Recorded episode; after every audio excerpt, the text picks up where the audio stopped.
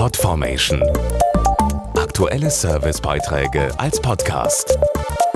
Regelmäßige Infos und Tipps aus den Bereichen Gesundheit und Ernährung.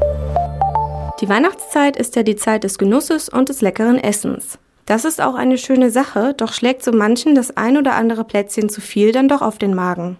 Was Sie tun können, wenn der sich meldet, erfahren Sie jetzt. Dr. Ursula Hagedorn ist Apothekerin und jedes Jahr in der Weihnachtszeit kommen viele Kunden zu ihr, weil sie Sodbrennen haben. Das liegt daran, dass wir zurzeit einfach viel mehr süße, fette und auch reichhaltige Dinge essen als sonst. Dadurch produziert der Magen dann oft zu viel Säure, was wiederum zu Sodbrennen und saurem Aufstoßen führen kann.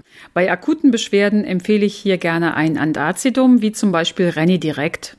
Es neutralisiert die Magensäure mit seinen Wirkstoffen Calcium und Magnesiumcarbonat schnell und effektiv, sodass die Beschwerden dann rasch zurückgehen. Außerdem helfen diese Tipps, und zwar ganz ohne erhobenen Zeigefinger. Jeder sollte natürlich die Weihnachtszeit genießen, wie er möchte. Um Sodbrennen zu vermeiden, ist es natürlich grundsätzlich gut, mehrere kleine Gerichte zu essen und auch ein bisschen auf die Fettzucker und die Kohlenhydratzufuhr zu achten. Übergewicht, zu viel Alkohol und Kaffee, Rauchen, Stress, das sind alles Faktoren, die die Wahrscheinlichkeit für Sodbrennen erhöhen. Vielleicht ein ganz praktischer Tipp von mir. Trinken Sie einfach mal lieber statt des Filterkaffees einen Espresso. Der ist oft säureärmer und schont Ihren Magen. Mehr Tipps und Infos auf sodbrennen.de.